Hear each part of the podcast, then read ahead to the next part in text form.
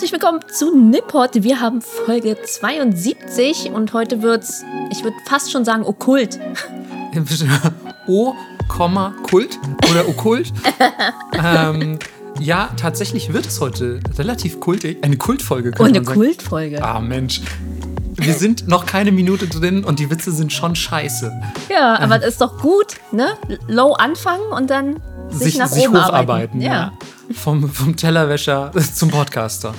ähm, ja, wie ihr euch vielleicht erinnert, ging es in unseren vergangenen, in Anführungszeichen, Osterfolgen öfter mal um ein bisschen was Gruseliges oder Unheimliches und ja, klar, Ostern ist jetzt schon ein bisschen vorbei, aber ihr erinnert euch, ich war jüngst in Japan und wir wollten natürlich einen Reisebericht anschließen. Das heißt, wir mussten die Osterfolge quasi opfern. Oh, opfern sind wir oh, auch wieder bei Kulten. Oh ja. Ähm, um, um quasi so, ja, uns ein bisschen vom Grusel zu entfernen.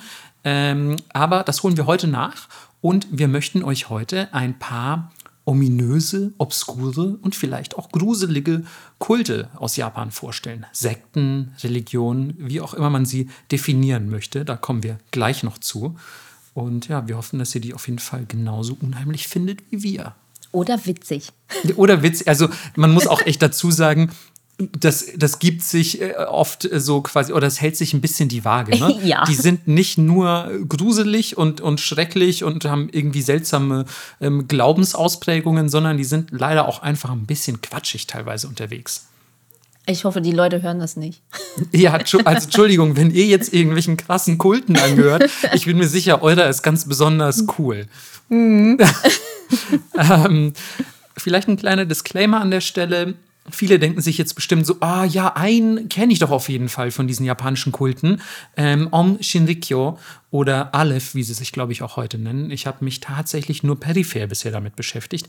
Ähm, die werden heute nicht Thema sein, denn das ist ein sehr, sehr großes Thema. Ja. Das ist ein sehr breites Themenfeld. Ähm, und die haben noch viel mehr zu verantworten, außer den Mangel an Mülleimern im öffentlichen Japan. ähm, und ja, diesem Thema werden wir uns in der Zukunft irgendwann in einer eigenen Folge widmen. Das heißt, heute geht es eher um kleinere Kulte oder vielleicht um weniger bekannte Kulte. Genau, so ist es. Aber wir waren lustigerweise diese Woche beide unterwegs und haben Menschen getroffen. Das, das stimmt tatsächlich. Ja, gut, dass du das ansprichst. ähm, ich war schon, war schon wieder ganz, äh, ganz im Kultmodus. Aber ähm, es, und ich muss tatsächlich nochmal auf dieses Wortspiel zurückgreifen, aber es war echt ganz schön kultig. weil, äh, weil ähm, es ist ja so, dass wir diesen Podcast jetzt schon eine Zeit lang machen. Und ähm, vielleicht habt ihr auch mitbekommen, dass wir uns ab und zu fragen, wer zum Teufel hört eigentlich diesen Podcast? Ist so. Und natürlich wissen wir es von manchen Leuten. Manche von euch haben uns schon mal auf Instagram angeschrieben, vielleicht sogar auf Messen besucht und gesagt, hey, du bist doch die eine Person von Nipport, wie krass oder so. Und dann haben wir natürlich ein Gesicht zum Hörer, zur Hörerin. Aber manchmal kontaktieren uns auch Leute, von denen wir einfach nicht erwartet hätten, dass sie uns zuhören. so ist es. Äh, tatsächlich kam eine sehr schöne Kollaboration zustande zwischen zum Beispiel mir und Aoyama Optical, also makellos Eyewear heißt das. Ähm, und wir haben sehr coole neue Fotos geschossen. Ich durfte sogar Art Direction machen und modeln. Und ja, ähm, das hat mich sehr gefreut. Also deswegen hier Shoutout an Thomas. Vor allem auch ein wunderschöner Name, Thomas Akiyama. Ja, und ey, auch das ganze Team. Ja, Übrigens. auf jeden Fall. Also Alle ich, waren richtig cool und nett. Ich möchte auch noch mal äh, äh, sagen, so die Fotos, die du mir gezeigt hast bisher. Also ich habe ja noch nicht alles gesehen, aber was ich gesehen habe, das sah schon mal super cool aus. Wir können ja was auf Twitter posten. Was auf Twitter posten? Ich hoffe, ihr habt auf jeden Fall euer Nippot-Bingo am Start. Ähm, ich würde vielleicht noch kurz anfügen, und ähm, das muss ich, ähm, muss ich auch direkt an der Stelle nochmal irgendwie mit so einer, mit fast einer kleinen Schwärmerei erzählen, weil ähm, ich ähm, hatte zumindest auch die Ehre, mit, mit Thomas Essen zu gehen. Und wie sich herausgestellt hat in unserem Gespräch, und das finde ich wirklich super abgefahren. Also wer weiß, ob da nicht vielleicht auch noch eine Podcast-Folge zu, äh, auf euch zukommt. Ähm, aber Thomas ist der Enkel von dem, dem äh, wie nenne ich es, den Leibkoch des japanischen Kaisers. Der, der 60 Jahre, der, der 60 Jahre der Hofkoch des japanischen Kaisers war. Und äh, dann sitzt man mit dieser Person, wir waren auch passenderweise Ramen essen, und dann sitzt man da und denkt sich so, was ist das denn für eine Welt? Und so jemand hört unseren Podcast, was für eine Ehre, aber auch, oh, der Druck ist hoch. also uns, uns hören Leute zu, die auch potenziell Dinge über Japan wissen. Schlecht, ganz schlecht. genau, also wir können nicht nur Blödsinn erzählen. Und aber wie unfassbar cool mit jemandem beim Abendessen zu sitzen. Auch dessen Leben übrigens, also der, das Leben des Großvaters, wurde mehrfach verfilmt und in einem Buch umgesetzt und so. Und dann sitzt man mit dem Enkel des, des Kaiserkochs, sitzt man beim Rahmenessen. Das sind dann die Momente, wo man auch sich denkt, wow, cool, cool, dass ich diesen Podcast mache, cool, was ich hier für Leute ähm, kennenlernen darf, dank, dank dieser, dieses Projekts, das wir jetzt schon seit fast drei Jahren machen, ähm, hätte ich definitiv am Anfang nicht erwartet. Nee, und vor allem auch so komplett breit die Masse, weil zum Beispiel auch Eli von den toten Crackhuren im Kofferraum zuhört. Auch hier schaut auch. Ja. Und viele äh, coole andere Leute. Also ähm, es ist immer wieder interessant zu sehen, wer so den Content konsumiert. Also auch manchmal, Absolut. wenn ich so ein bisschen auf Insta durch meine Follower so browse oder gucke, ach, die Person habe ich noch gar nicht so oft gesehen, wer ist das oder wer hat hier kommentiert und dann ist einfach so eine krasse Stuntfrau irgendwie, die gerade Battle-Non-Stunts gemacht hat oder wow. keine Ahnung, hier, ich studiere Astrophysik und ich bin so, okay. Ich hatte äh, ähm, Leute, die ordentlich was auf dem Kasten haben, eine interessante Geschichte zu erzählen, was auch immer, oder einfach Badass sind. Ja, Mann. Ähm, ja, vielen Dank auf jeden Fall an alle, die uns zuhören. Einfach Absolut. mal Shoutout an alle. Shoutout weil an euch es gibt alle. einfach so viele krasse Leute da draußen und ähm, selbst wenn ihr den Eindruck habt, ihr seid gar nicht so krass, dann seid ihr vielleicht viel krasser, als ihr denkt. Und wenn wir euch begegnen würden, würden wir denken, Alter, super krass, was macht die Person? Was für die für ein Leben? Wow. Ist so. Ja. Ist so. Also ja, auch ein bisschen jetzt auch wie eine Sekte. Ja, das stimmt eigentlich. Meiji Gang. Hashtag Meiji Gang. Ja. Irgendwann Wikipedia-Eintrag New Religion Meiji Gang. ja, auf jeden Fall. Auf, ey, ja, boah.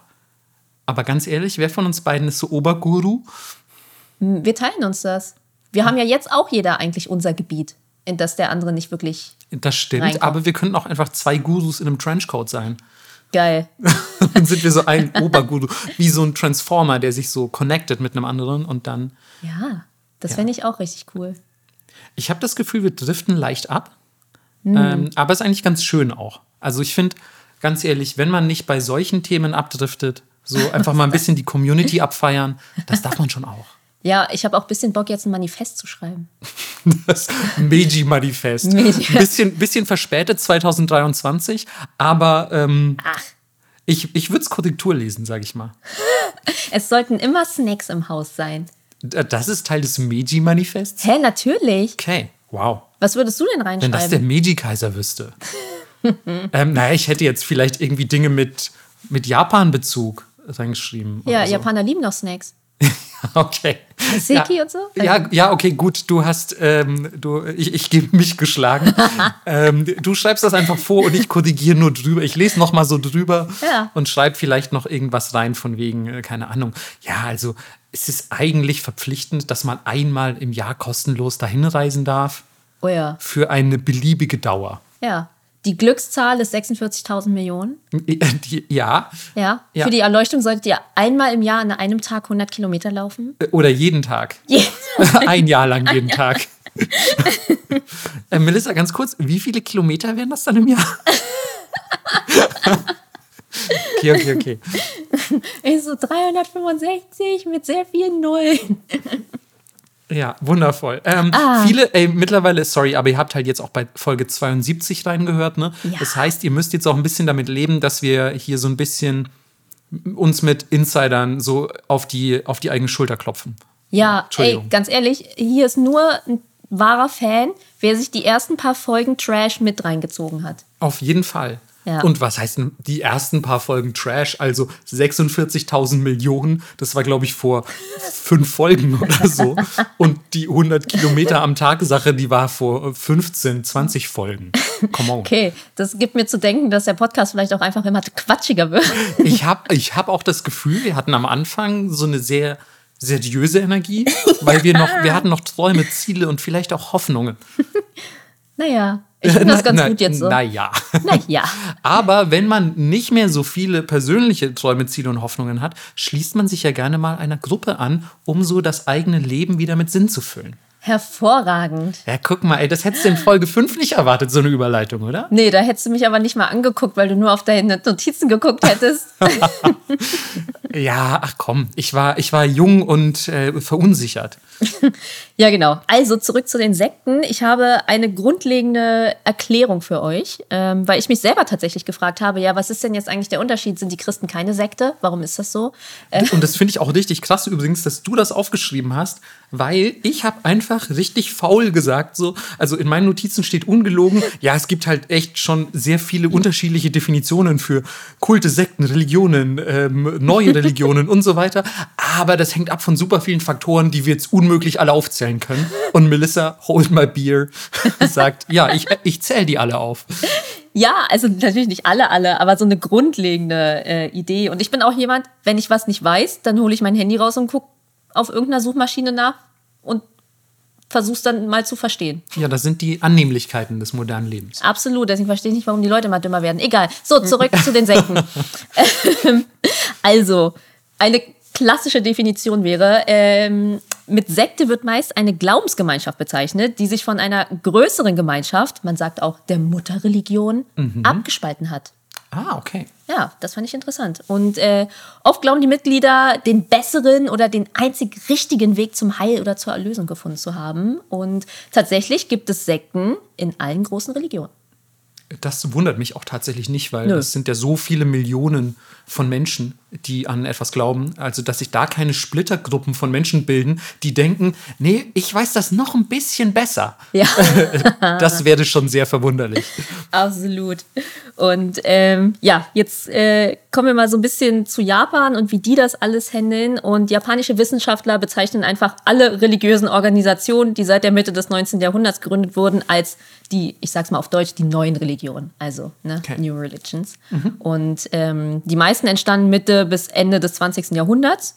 Und viele haben so, ja, Inspiration aus älteren traditionellen Religionen wie Buddhismus und Shinto, ist ja natürlich klar, wenn die in Japan entstanden Logo. sind. Und zu den ausländischen Einflüssen gehört das Christentum, die Bibel natürlich und die Schriften von Nostradamus. Natürlich. Natürlich. Ja, aber davor ähm, muss man natürlich sagen, in der Meiji-Zeit, ihr wisst alle, da äh, war viel los. Es gab viel Revolution, es wurde viel umgeworfen und die Konversion vom traditionellen Glauben war nicht mehr gesetzlich verboten. Ab da ging es also los. Und ähm, Behörden hoben auch das 250 Jahre währende Verbot des Christentums auf. Heißt, da konnte man jetzt auch loslegen. Missionare von der christlichen Kirche kamen wieder nach Japan. Shinto wurde zur Staatsreligion Ohne frittiert zu werden, vor allem. ohne frittiert zu werden, auch mal schön. Und was auch passierte ist, dass die buddhistischen Mönche äh, den Schutz der japanischen Regierung verloren, den sie jahrhundertelang genossen hatten und sahen sich ja auf einmal, ich sag mal, radikalen Schwierigkeiten gegenüber, ihre Institution aufrechtzuerhalten. Und ähm, was aber auch passierte ist, dass die Aktivitäten, die sie durchführten, nicht mehr so sehr von staatlichen Maßnahmen ja, beeinflusst wurden. Und es wurde auch nicht mehr so krass geguckt, was die da eigentlich machen. Und deswegen konnte viel durchgeknallter Kram entstehen. Das hast du so aber wunderschön, äh, ein wunderschönes Fazit gezogen. ja, und äh, klassische Sektenthemen sind geistige Heilung, individueller Wohlstand und soziale Harmonie. Außerdem Apokalyptik, sehr beliebt auch bei Marco und mir. Klar. Ja. Oder zumindest ihre radikale Umgestaltung. Ja, Ja. sehe ich. Sehe ich bei so ein paar, die wir heute vorstellen. Ja, und das äh, war meine kurze Sekteneinleitung. Dann würde ich vielleicht noch minimal ergänzen, ähm, dass es in unterschiedlichen Ländern unterschiedliche Definitionen natürlich gibt, die von weiteren Faktoren abhängen, die Melissa jetzt noch nicht aufgezählt hat, nämlich zum Beispiel auch, welche Rituale wie ausgeführt werden. Also das ist teilweise dann ähm, maßgeblich für die Definition, ähm, wie die Regierung oder die ja, breite Gesellschaft diese Gruppierung einordnet, kann tatsächlich äh, maßgeblich dazu beitragen, wie das dann auch beispielsweise im öffentlichen Raum definiert wird, ähm, wie viel so eine Gruppierung verdient, also wie viel Umsatz gemacht wird, beispielsweise mit Spenden oder aber auch mit Verkäufen von irgendwelchen Dingen. Ähm, und das kann dann dazu führen, dass plötzlich aus eurer, ja, weiß ich nicht, aus eurem Kult vielleicht irgendwie eine tatsächliche Religion wird, weil ihr einen Yen zu viel verdient habt. Aber wie da die genauen Definitionen sind, das ist mir leider nicht bekannt und ähm, ich war auch ganz ehrlich nicht bereit, das zu recherchieren. weil wir ja eigentlich welche vorstellen wollten. Ja, und weil Marco Streber ist und zwei hat, fängt er an. Na, nein, Melissa, ganz ehrlich, zu meiner Verteidigung muss ich sagen, du hast äh, von Anfang an gesagt, so, ey, ich habe voll viel aufgeschrieben. und ich habe das Gefühl, meine zwei sind eher ein bisschen ähm, kürzer Okay. Aber ich dachte, das ist dann vielleicht schön so als Sandwich-Taktik. Ich fange mit einem an und ende mit einem. Und dann ist mir aber aufgefallen bei dem Ding, mit dem ich ende, ah, das ist auch ganz schön umfangreich. Aber wir gucken einfach mal. Naja. Ähm, bevor ich jetzt euch was über das sogenannte Life Space Movement erzähle, die hätte ich auch fast genommen. Ähm, würde ich noch kurz anfügen, ja, ich glaube, die sind auch einer der berüchtigtsten Kulte, so in, mhm. im modernen Japan zumindest.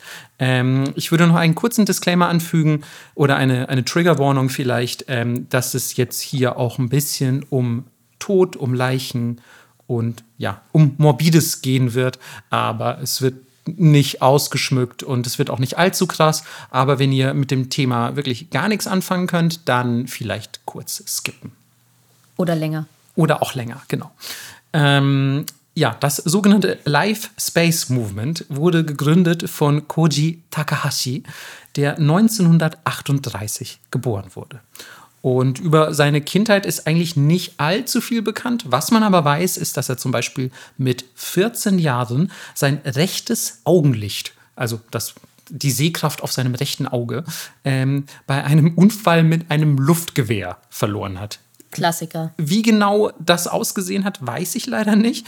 Aber auf jeden Fall hat er wohl eine Luftgewehrkugel oder Patrone, wie auch immer man es nennen möchte, ins Auge bekommen und ähm, konnte seitdem nichts mehr auf diesem sehen.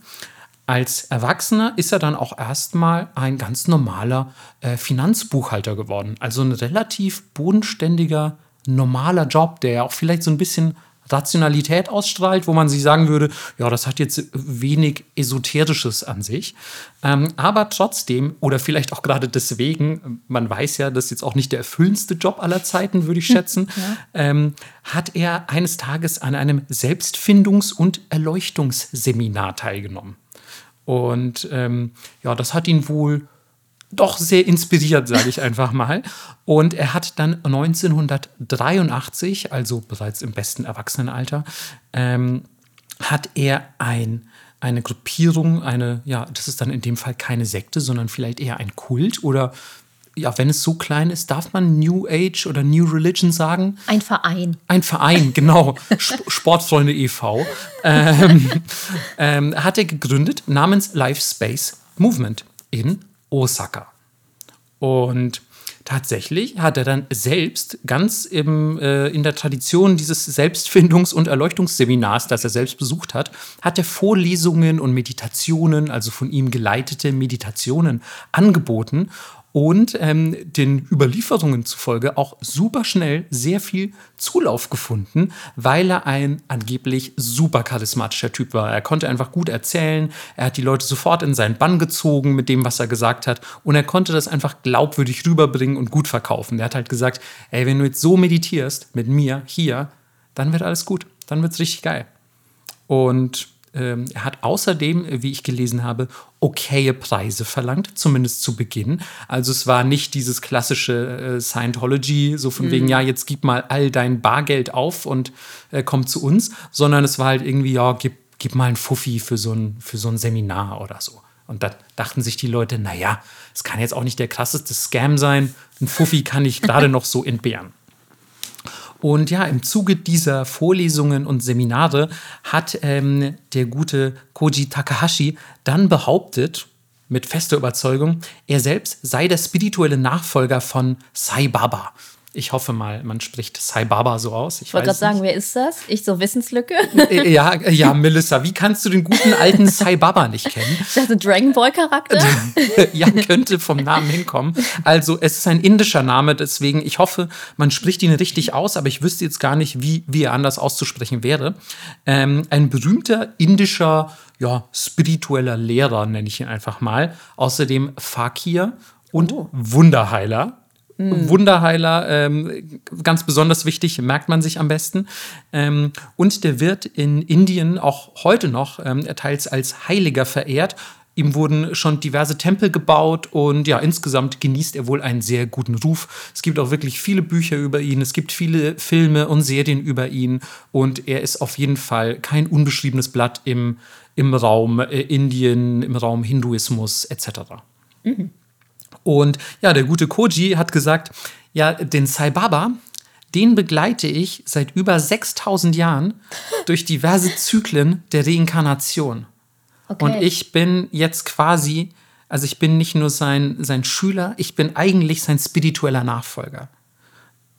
Aber wenn man seit 6000 Jahren mm. reinkarniert wird, macht man irgendwas falsch. Eigentlich ja, ne? Aber Eigentlich, sehr. Aber vielleicht kann man dann wiederum sagen, ja, aber ich mache das absichtlich, ich kann das steuern ah. oder für mich ist Größeres vorherbestimmt, denn ich soll euch auch noch auf den rechten Weg bringen. Mhm. So, wenn die mich jetzt schon ins Nirvana holen würden und ich nicht mehr wiedergeboren werden würde, dann würde euch ja was entgehen. Also, weißt du, du kannst es immer so ein bisschen umdeuten. Ja, ja. Naja, auf jeden Fall hat er das wohl sehr geschickt umgedeutet. denn seine Anhängerschaft wird immer, immer größer. Zu Hochzeiten dieses Kults, ich nenne es jetzt weiterhin Kult, sorry, aber wir können es auch Verein nennen. ähm, ähm, Barberverein. Zu, zu, zu, Hochzeiten dieser Gang ähm, waren es bis zu 10.000 Leute, die sich ja offiziell als ähm, Live Space Movement Anhänger äh, gesehen haben, mit aber, ich würde mal sagen, circa 200 in Anführungszeichen Kernfanatikern. Also die wirklich, die super dedicated waren. Die waren quasi so sein, ja, sein, sein Gefolge, könnte man sagen. Space also, Ultras. Das waren die Space Ultras. Nennen wir sie Space Ultras. Das klingt wie so ein Power Rangers Spin-off. Klingt aber auch so ein bisschen wie so Weltraum-Hooligans. Ja, Mann. Aber eigentlich ein geil, geiles Konzept für eine Serie. Hey, ich hätte mega Bock, so punkmäßig im Space irgendwie irgendein so Weltraumbier zu saufen und Schlägereien anzuzetteln. Ja, ich mochte auch immer diese, diese, diese Heavy-Metal-Filme und so. Ja. Das war ja so, ging ein bisschen in die Richtung. So ein bisschen Total Recall. Ja, stimmt. Also, wäre ich dabei. Ja, sprechen wir nach der Aufnahme direkt mal drüber, was wir da für Projekte in der Pipeline haben könnten. ja, also wenn ihr ein äh, einen anarchistischen Weltraumausflug plant, dann. Schließt euch der Meiji-Gang. oder falls ihr Besitzer oder Besitzerin einer Raumstation seid, Mit, ey, ganz ehrlich, wir haben es gerade noch betont. Wir haben keine Ahnung, wer hier alles zuhört. Ist so. Wenn ihr vielleicht auch ähm, Außerirdische seid und ihr empfangt das, wie auch immer. Oh Gott, ähm, nehmt mich mit, bitte. Ja, bitte, nee, bitte auch. Also, wenn ja. ihr noch einen Zweisitzer frei habt.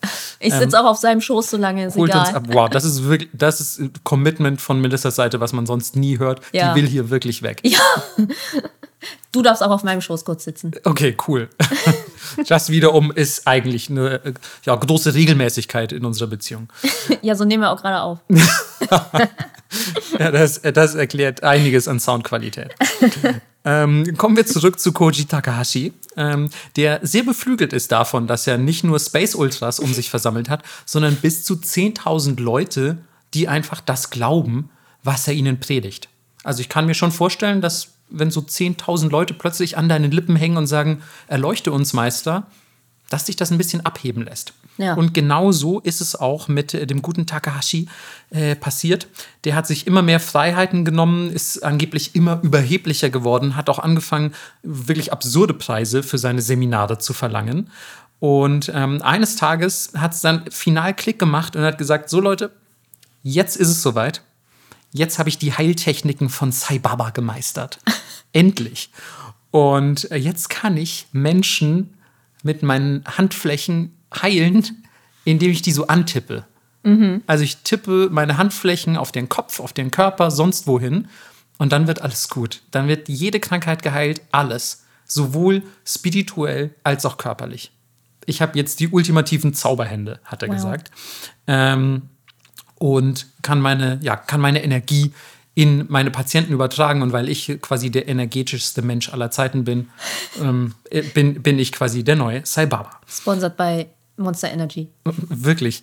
Ähm, ein, äh, ein fleischgewordener Energy Drink. Ein Energieschnitzel. ähm, und ja, der erste Patient von Sai Baba 2.0 ähm, kommt tatsächlich auch aus seinen eigenen Reihen, denn einer seiner Anhänger, der gute Shinichi Kobayashi, im Alter von 66, ähm, der ist äh, vor ein paar Tagen gestürzt bei sich zu Hause, ist die Treppe hinuntergefallen und liegt jetzt mit einer Gehirnblutung im Krankenhaus. Und ja, der gute Koji Takahashi denkt sich natürlich, Mensch, ich bin doch Sai Baba, das ist perfekt für mich. Ähm, er geht also zum Sohn von Shinichi Kobayashi, nämlich Kenji Kobayashi, und sagt, hey, ich kann deinen Papa heilen, du kennst mich, ihr seid, ihr seid ja Gläubige des Life Space Movements. Ähm, lass den mal aus dem Krankenhaus hier rausholen, diese ganze moderne Medizin, die ist ja kompletter Quatsch. Ich habe hier die heilenden Zauberhände. Oh Gott. Und ja, natürlich gegen den Rat sämtlicher Ärzte holen die den Vater, also Shinichi Kobayashi, ähm, aus dem Krankenhaus und bringen ihn in ein Hotelzimmer in Tokio. Was äh, nach einer absolut perfekten Idee klingt.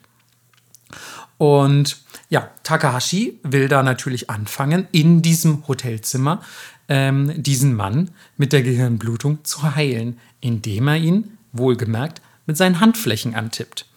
Ähm, wer so ein bisschen an die moderne Medizin glaubt, äh, der weiß, dass das nicht lange gut gehen kann.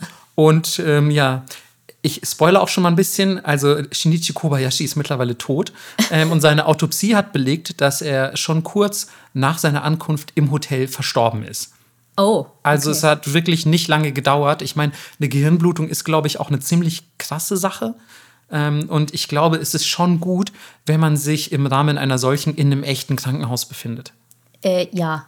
Genau. Und ähm, ja, trotzdem hat Takahashi es mit seinen Händen versucht und äh, das hat nicht geklappt. Dennoch verbleibt dieser Körper des Toten erstmal für vier Monate in diesem Hotelzimmer. Was? Und ähm, währenddessen quartieren sich mehrere Anhänger als auch Takahashi selbst in diesem Hotelzimmer ebenfalls ein. Und Takahashi tippt den die ganze Zeit an und versucht den zu heilen. Hä? Über vier Monate hinweg. Und sagt halt einfach, ja, gleich ist es soweit, Leute, ich schwöre. Was? Gleich ist es soweit. Ja, wirklich. Nur noch ein paar Mal tippen. Und ähm, das Allerbeste ist aber, dass er seine Anhänger bittet, ey, weil ich, also ich bin halt super krass, ich bin ja Cyberbaba 2.0, schreibt mal mit und dokumentiert das hier alles richtig gut, weil das hier wird die krasseste Scheiße, die die Welt je gesehen hat.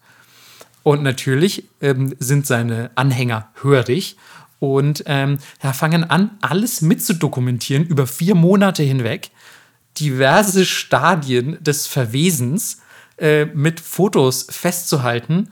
Und ja, äh, erstellen da ein Manifest, muss man tatsächlich sagen, äh, mit dem tollen Titel, wenn man ihn übersetzt, die Verbindung zwischen Vater und Sohn entsteht, wenn der Sohn den Vater pflegt. Wow. Und ähm, ja, und da, darin halten die alles fest, was da so in diesem Hotelzimmer passiert.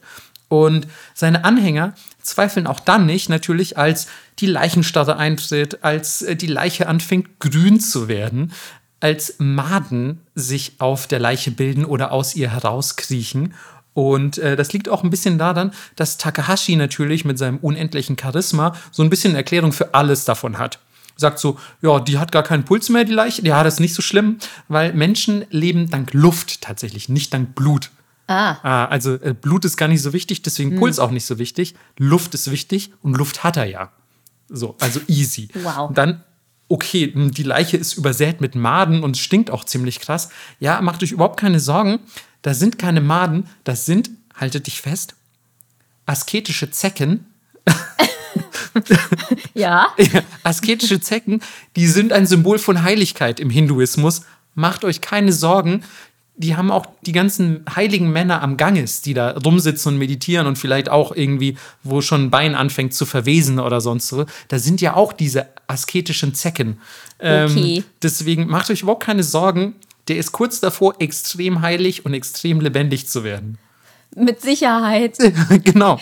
Ähm, und wie du dir vorstellen kannst, ruft aber das Hotel irgendwann die Polizei wegen diesen strangen Dudes in diesem einen Hotelzimmer und sagt so, ey, die wollen ihr Zimmer nicht räumen und es riecht auch ziemlich komisch. Mhm. Ähm, können die die mal rausholen? Ja, und die Polizei klopft da an, kommt da rein und ja, findet halt einfach eine Leiche und so ein paar Dudes und einer von denen tippt der Leiche ständig auf den Kopf.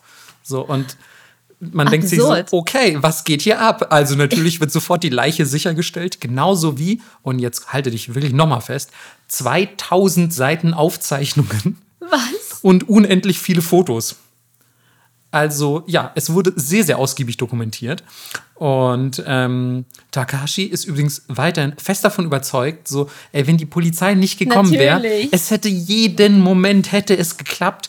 Und er hat auch gesagt, bis zur tatsächlichen Autopsie, also als die Gerichtsmedizin die Leiche geöffnet hat, ähm, war der Typ am Leben. Also mhm. die Autopsie hat ihn umgebracht. Ist seine, seine feste Stance. Ähm, bis heute, by the way. Ähm, und Natürlich fand die Polizei das also nicht ganz so cool mit der Leiche und so weiter. Und wer landet dann auf der Anklagebank? Natürlich der gute Koji Takahashi.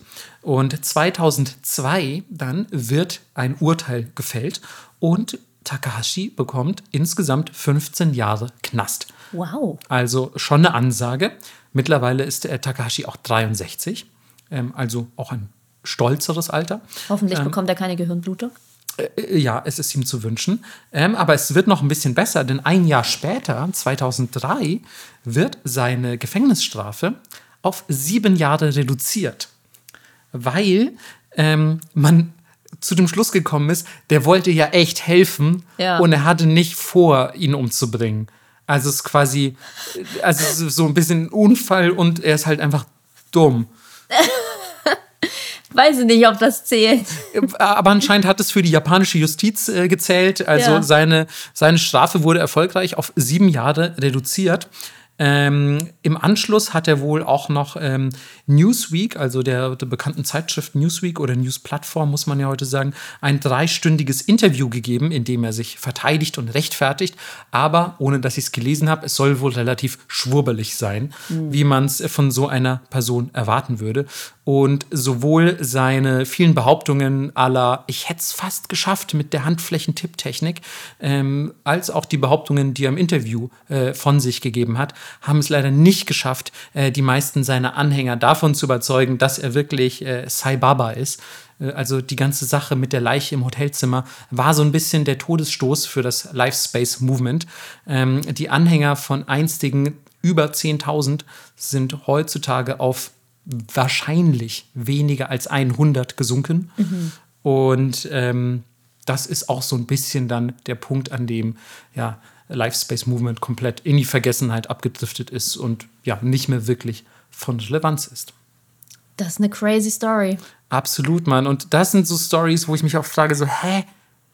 Also ganz ehrlich, wenn du so ein Anhänger bist und du bist in diesem Hotelzimmer, wie verstrahlt musst du sein, um so immer noch zu glauben, ja, der Typ mit seinen Händen, ja. also und diese Maden, das sind asketische Zecken. So, also es, ganz ehrlich, gleich klappt's. Also da musst du doch komplett auch selber den Verstand verloren haben. Ja, und vor allem da drin auch zu stehen, sich das anzugucken, zu riechen und dabei zu sein. Also, hä? Ja, vier Monate in einem Zimmer mit einer Leiche? In einem, und die japanischen Hotelzimmer sind ja winzig. Oh Gott, stimmt, daran habe ich noch überhaupt nicht gedacht. Winzig, also dass das nicht viel früher irgendwie aufgeflogen ist mit dem Geruch wenn ich schon daran denke, wenn so die Tüten, in denen Peters Essen drin ist, wenn ich mhm. die nicht direkt zwei Tage später zum Müll bringe, ja. riecht das schon, als wäre irgendwas in meiner ganzen Wohnung gestorben. Ja, wirklich so, ne? Ist wieder ein Opossum zwischen die Wände gekrabbelt und verendet. So. Ja. Ja. Ja, ich weiß nicht, kann man so viel Charisma haben? No clue, wirklich. Ja, naja, ist ja auch oft so eine Gruppendynamik, dass die Leute sich in Sachen reinsteigern, ne?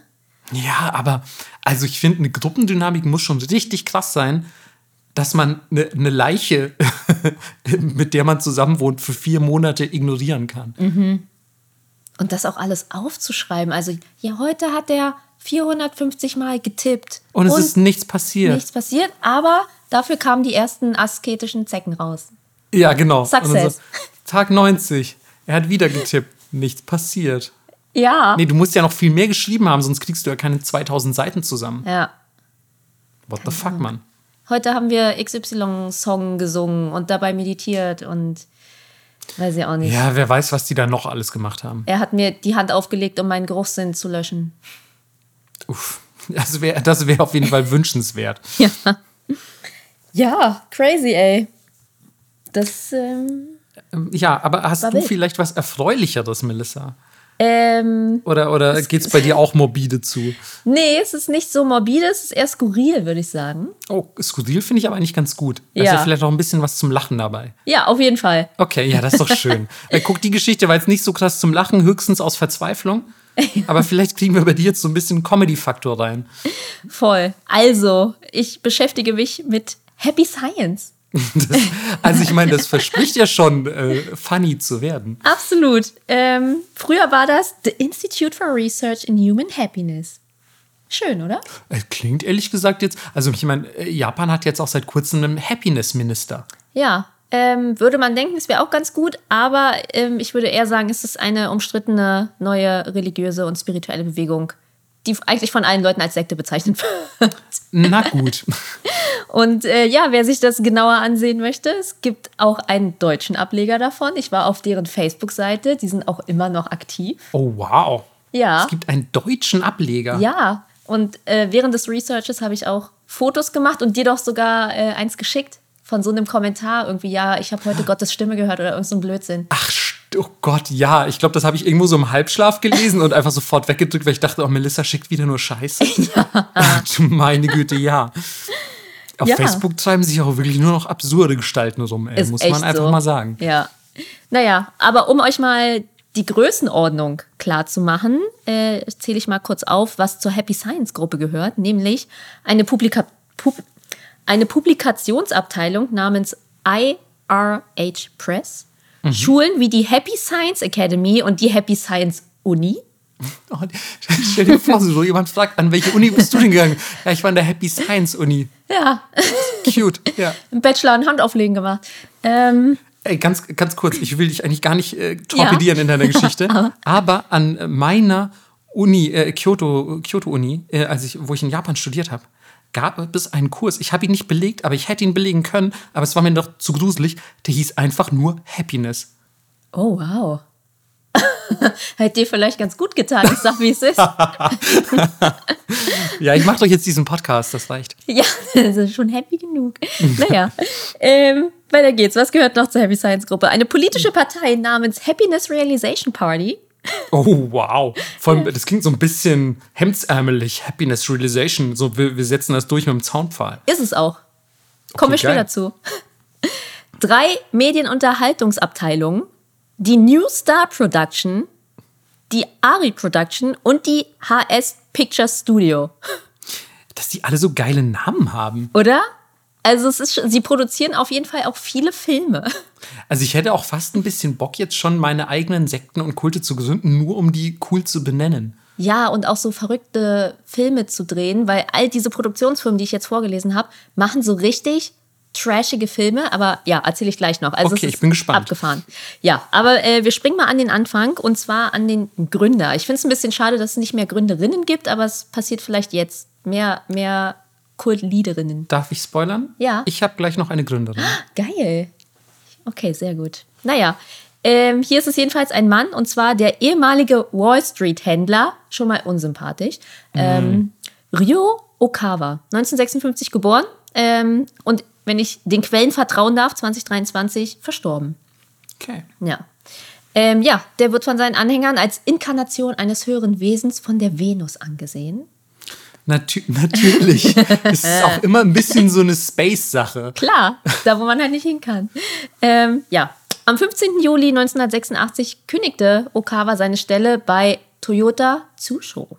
Also, ne, Toyota ist einfach so die Gruppe davon, um dann am 6. Oktober des gleichen Jahres seine eigene Organisation zu gründen. Die hatte aber wenig mit Autos zu tun. So, und das Ziel ist es, der Menschheit durch die Verbreitung der Wahrheit Glück zu bringen. Natürlich. Ja, geht noch, finde ich. Ja, aber das, die sind so schwammig formuliert, das klingt dann wie so eine, wie so eine Gruppierung, die die Wahrheit als irgendwie was, was ganz Komisches definiert und alle Voll. so niederknechtet, die das nicht akzeptieren wollen. Ist so. Naja. Vor der Gründung ähm, hat er aber schon verschiedene Bücher mit spirituellen Botschaften veröffentlicht, in denen er behauptet, die Worte von religiösen und historischen Persönlichkeiten wie Jesus Christus, Konfuzius und Nichiren zu kanalisieren. Boah, das ist ja so richtig klassisch. Ja, So von wegen, ja, und ich kann auch die Stimmen hören von den großen Liedern. ja, in den 80ern ging sowas noch. ja, und dann äh, 1987 veröffentlichte er die Bücher ähm, Die Gesetze der Sonne, die goldenen Gesetze und die Gesetze der Ewigkeit. Oh, wow. Ja, also schon serious business hier. Und es gibt auch noch die grundlegenden Sutra, die heißen folgendermaßen: Das Dharma des rechten Geistes. So, das ist quasi das Kernstück, so ein bisschen wie die Bibel. Ähm, the Dharma of the right mind is a weapon to draw light from heaven. Das ist so deren Leitspruch. Also ähm, Okay, das Buch, ja, das nicht so abwegig. naja, also ähm, ja, dieses Buch oder das, was er da veröffentlicht hat, ist die Waffe, mit der man das Licht vom Himmel holt. Ja. Ja. Und diese Lehren, diese Sutren beinhalten ähm, die Erforschung des rechten Geistes, was auch immer das ist. Ähm, Was er eben als rechten Geist definiert, denke ich mal. Ne? ja, ja, genau. Der vierfache Pfad, ähm, der besteht erstens aus Liebe, die gibt, dann Weisheit, dann Selbstreflexion und Fortschritt. Eigentlich gute Dinge. Ja, jetzt klingt das doch alles gar nicht so schlecht bisher. Genau, aber jetzt, jetzt geht's los. Okay, ja, jetzt geht's los, alles klar. Genau, sie verehren nämlich eine Gottheit. Ähm, Satan. möcht, möchtest du den Namen erraten? Eine Gottheit. In Japan. In ja, warte mal, Sie sagen, Sie haben jetzt, äh, wollen das Licht vom Himmel holen, vielleicht Amaterasu? Nee? Okay, es ist unmöglich drauf zu kommen, Okay, ja, du, wieso soll ich dann raten? weil es viel zu witzig ist. ist Okay. Es, okay, die ist es Gottheit. keine, keine Gottheit, die man kennt, oder? nee, Okay, dann schieß los. es ist El Cantare. Ein, ein klassischer japanischer Gott. Ja. Was? El Cantare? Ja, mit C. Okay. Hat es irgendwas mit Singen zu tun?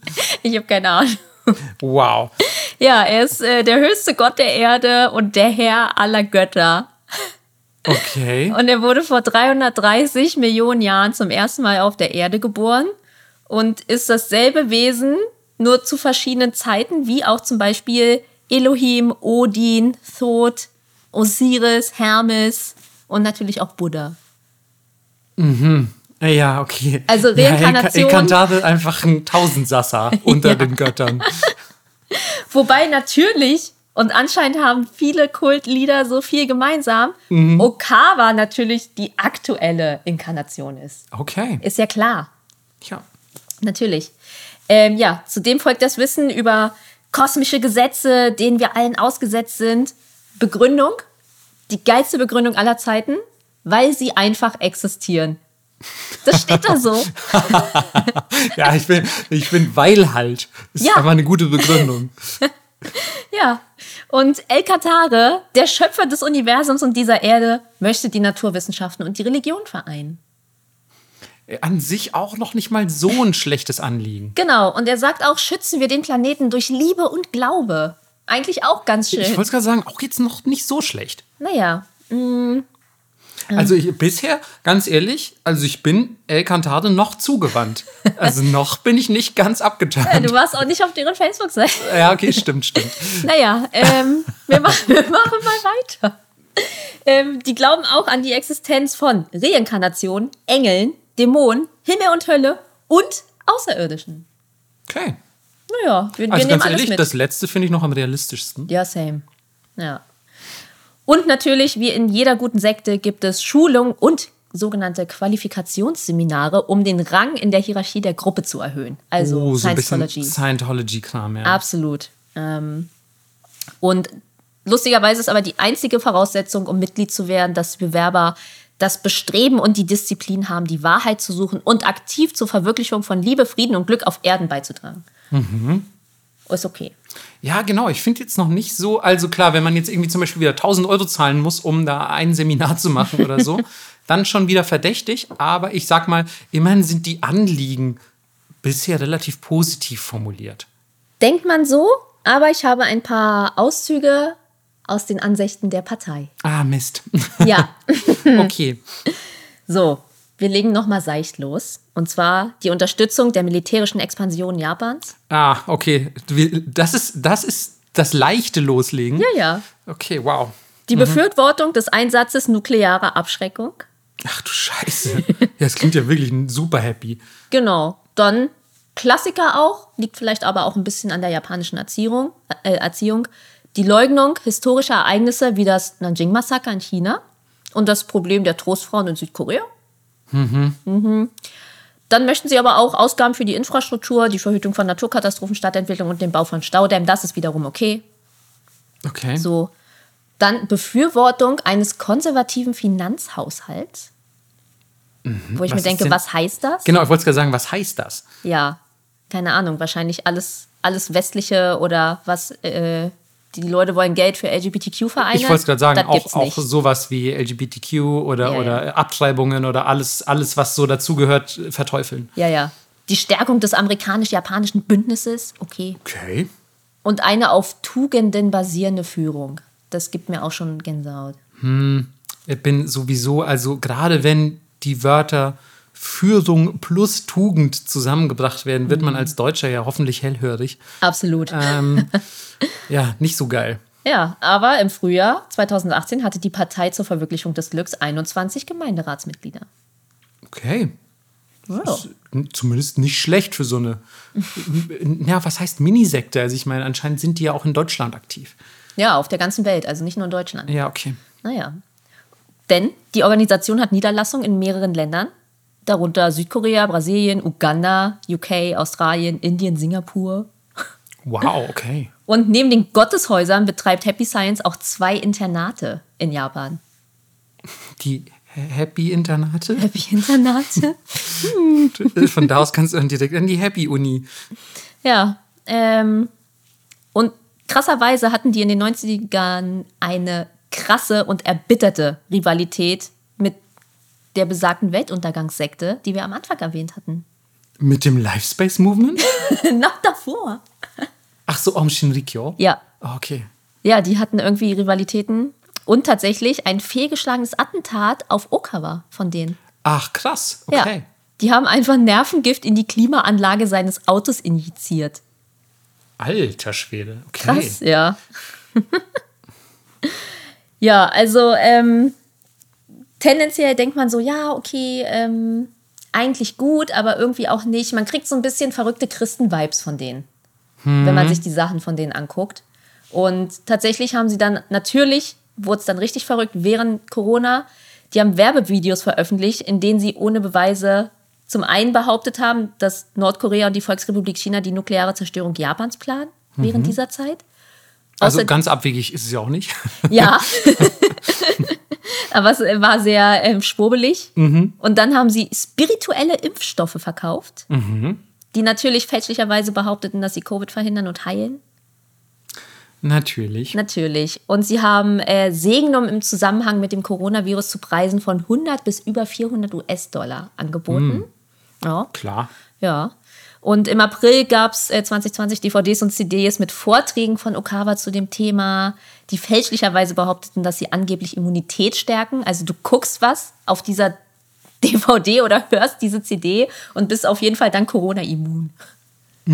Macht Ja. mega viel Sinn. Ja, doch. Also da ist gerade das Medium DVD perfekt geeignet, glaube ich. Ja, ja, genau.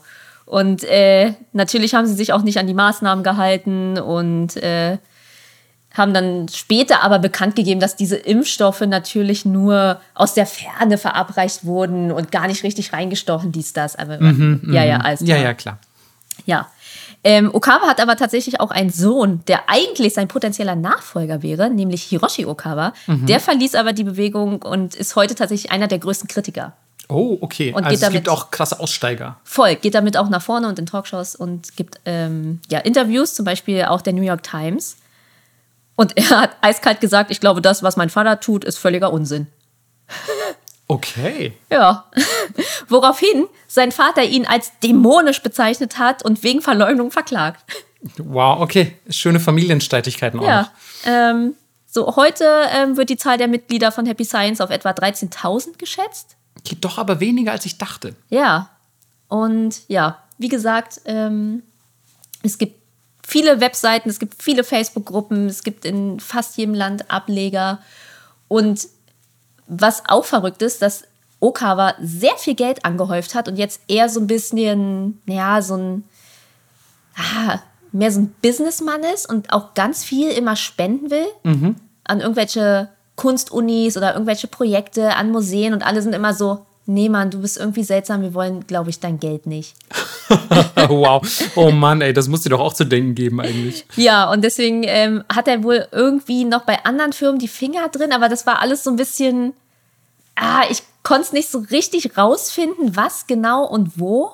Ähm, aber ich habe auf jeden Fall ein Interview gefunden, wo er gesagt hat, ja, ich bin halt auch ein Businessmann. Ich trenne aber Religion und Business äh, strikt voneinander. Das klingt nicht so, ehrlich gesagt. Nee, finde ich auch nicht.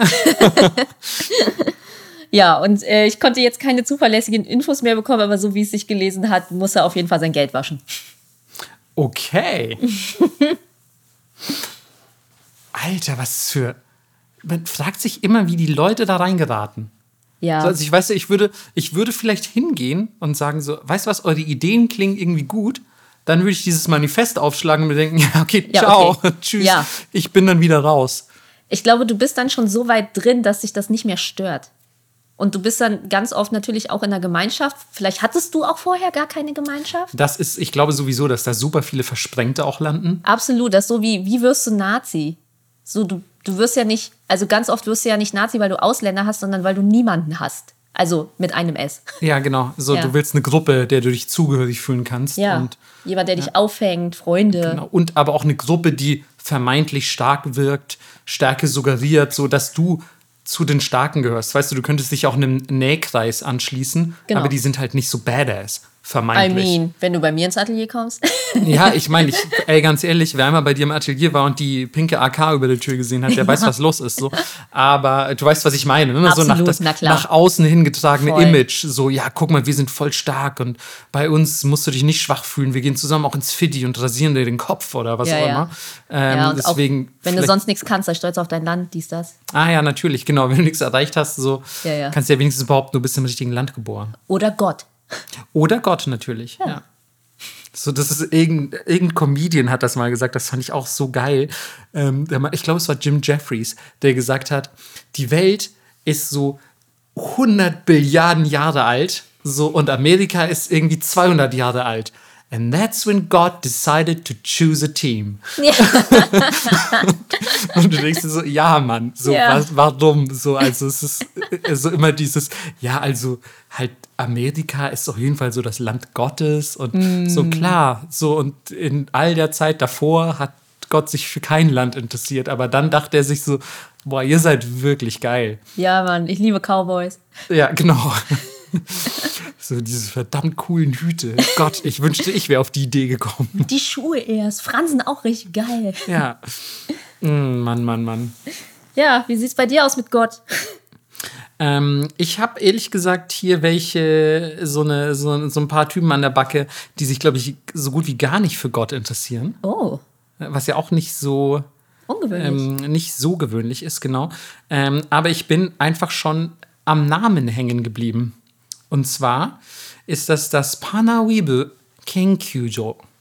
Ähm, wenn man es übersetzt, das ähm, Panawave Labor. Okay, ich war nur so, ich hab's, ich konnte es nicht übersetzen. Ich war so, Pana, was? Ja, Panawebe Kenkyujo.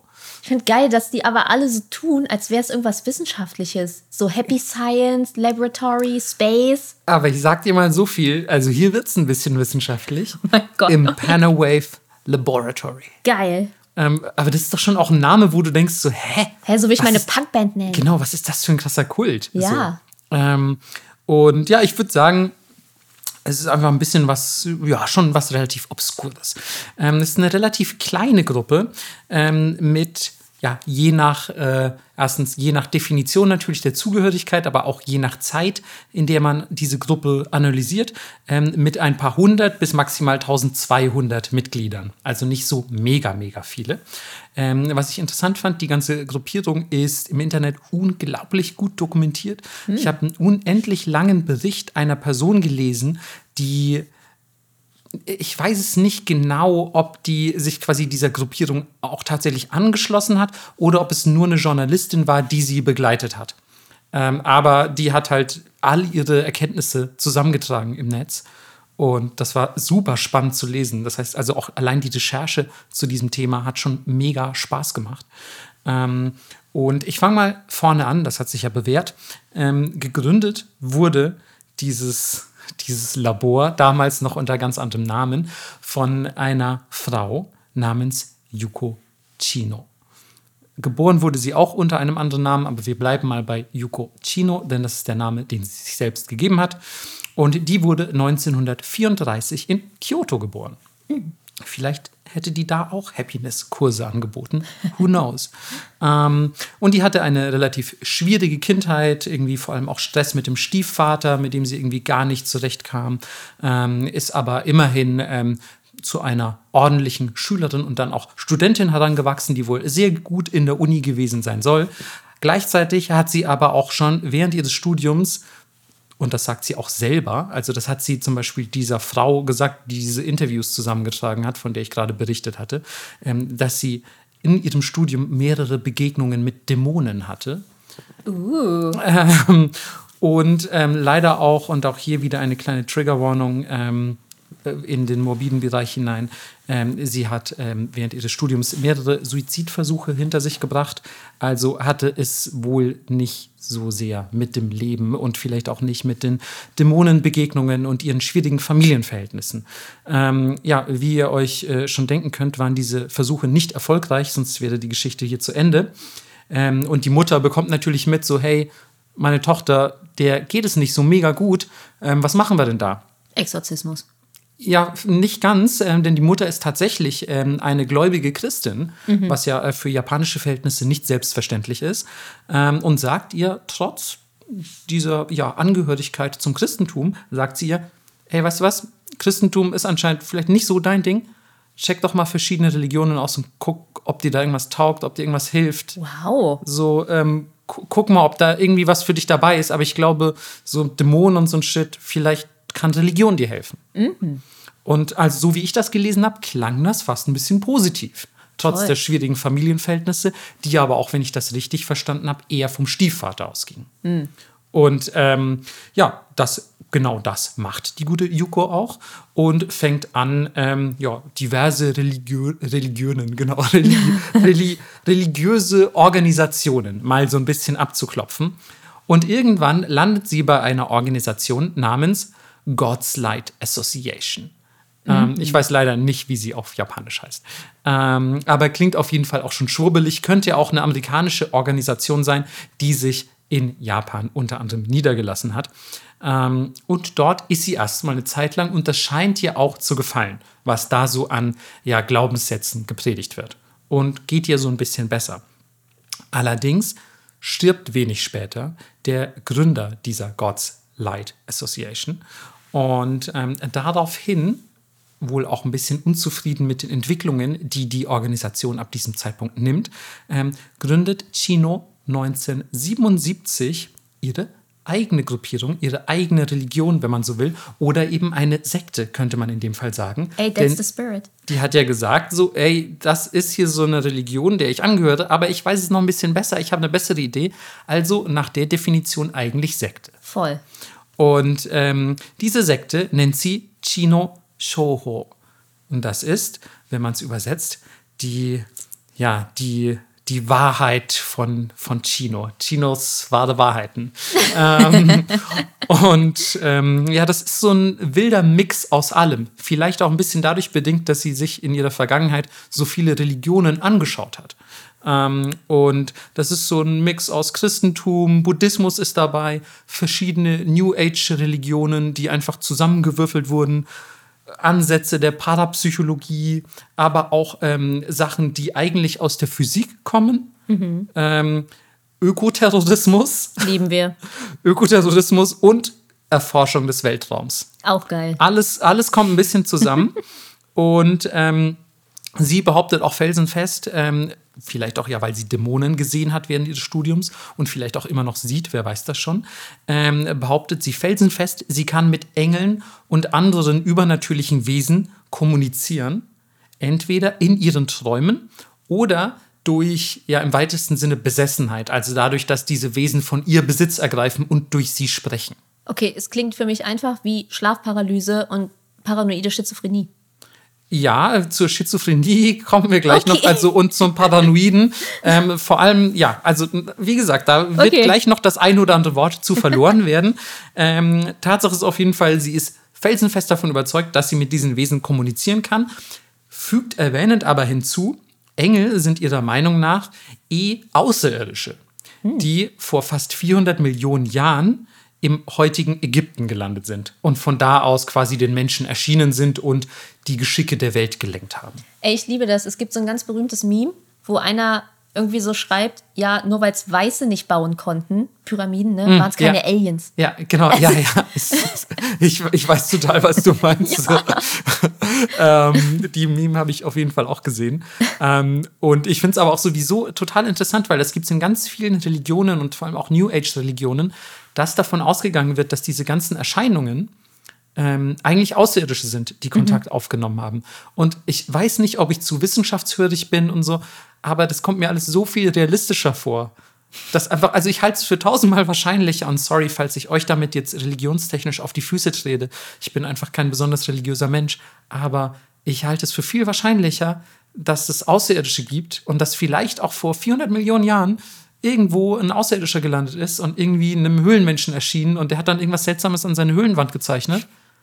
Ähm, als das, ja, weiß ich nicht, ähm, unbefleckte Empfängnis und so, ne? Ähm, ich weiß nicht, Leute, aber ich finde, das ist gar nicht so abwegig, weil ich meine, wie groß ist das Universum? Voll. Niemand weiß es. Und wenn wir da drin alleine sind, dann fresse ich aber meine Beanie. Ja.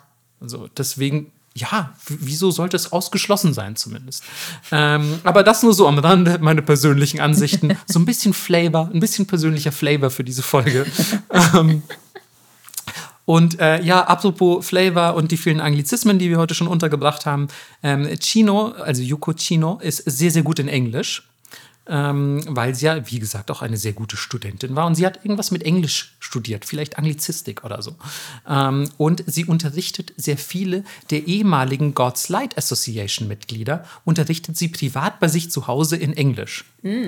Und da sind ganz viele junge Leute dabei. Und auch hier muss man wieder sagen, Yuko wird ein herausragendes Charisma unterstellt. Soll eine Person sein, die einfach sehr krass erzählen kann, sehr lebendig erzählen, sehr sympathisch ist und ja, der man quasi an den Lippen hängt, wenn sie was sagt. Ja, und in den 80er Jahren, also äh, drei Jahre nachdem sie diese äh, Vereinigung äh, ihrer persönlichen Wahrheit gegründet hat, ähm, äh, schließen sich viele dieser God's Light Association Mitglieder, gerade die jungen Mitglieder, schließen sich ihrer Gruppierung an und sagen, ja, ich glaube, die Yuko mit ihrer Sekte, die weiß was, die hat was auf dem Kasten, die, der folge ich mal, die, der kann ich vertrauen. Und ähm, das ist für die Leute auch, glaube ich, ganz entspannt, weil es gibt überhaupt keine Rituale, die sie sich ausgedacht hat. Sie hat so ein paar Ansichten und sie hat Glaubenssätze und darauf gründet sich eigentlich alles, was diese Gruppierung ausmacht. Also es gibt keine Rituale, die man befolgen muss. Jeder macht im Prinzip, was er will. Es gibt auch keinen Anführerkult. Also sie selber lebt eigentlich sehr zurückgezogen und lässt sich jetzt auch nicht irgendwie auf eine Sänfte durch Tokio tragen oder so, sondern sie sagt halt einfach, das sind meine Ansichten. Wenn ihr die auch geil findet, folgt mir nach. So ist jetzt noch nicht ganz so schlimm, finde ich.